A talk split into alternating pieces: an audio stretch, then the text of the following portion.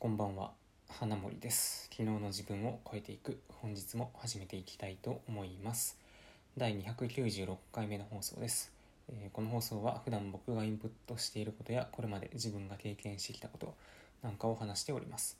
えー今日のテーマが尺度は相対ではなく絶対で考えるっていうテーマで話をしたいと思います。えーっと今ですね影響力の武器という本を読んでまして、まあ、この本ね結構、まあ、有名というか、まあ、某某メンタリストの方とかね、まあ、その辺の人だったり、まあ、ブログ界隈でもまあ読んでる人はいるのかなっていう感じの本なんですけど、まあ、その本を読んでまして、まあ、その中でですね、えー何か商品をまあ販売販売する際、まあ、自分が売るにしても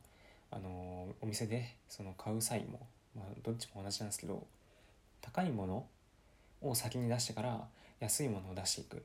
と、まあ、売れやすいというかね、まあ、そういうことがありますよと。でこれはどうしてどうしてそうなるのかっていう話なんですけど、まあ、例えば、えー、とスーツ1着、まあ、10万円しますと。でまあ、それを買うというふうに決めたとするとじゃあついでに1着5,000円の買ったシャツいかがですかとか2,000円でネクタイいかがですかとかそういう風になったらまあスーツが10万で,、うん、でまあ5,000円とか2,000円ならまあそんな大したことないかなって言って買う人いますよね多分。うん、でこの時うんその尺度をですねあの相対的に見ているからなんか安く感じてしまうんですよね。なんかねその基準値をスーツ10万円っていうところに持っていっているから、まあ、5,000円とか2,000円とかそういう価格がちょっと安く思えてしまうっていう話なんですよ。で、他の例を出すとあの住宅を買う時とかいい例ですよね。家買うのに例えば、まあ、土地と建物で、まあ、3,000万4,000万とします。でねそのじゃあ今住んでいるこの狭いアパートから抜け出してようやくねマイホーム4000万円で建てるぞっていう風になった時にじゃあせっかく新しい家に住むんだから新しい家具でも買いましょうよっていう話になってでね、家具なんてまあ1個高くてもねその普通に買うなら、まあ、数万円で買えるじゃないですか。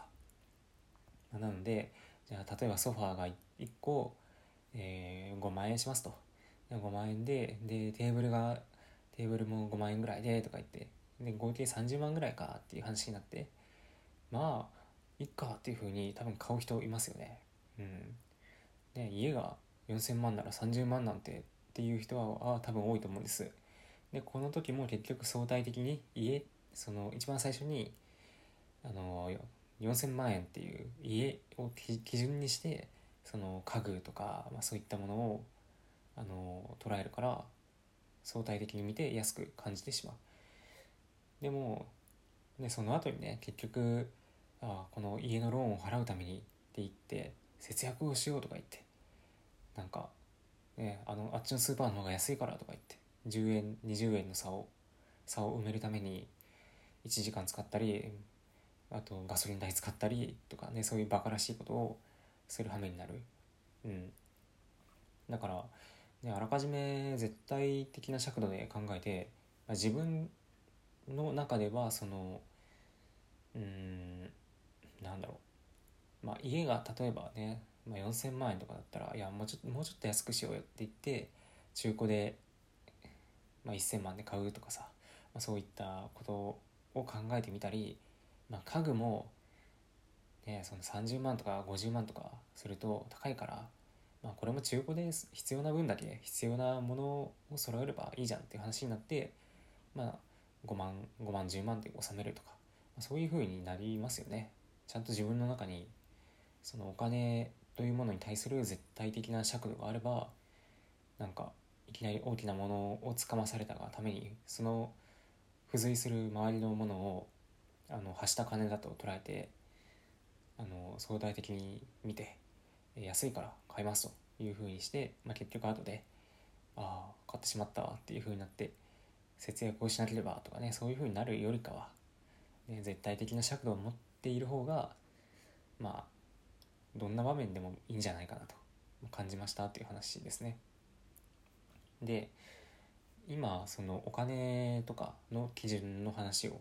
お金とかまあそういうことを例に話してたんですけど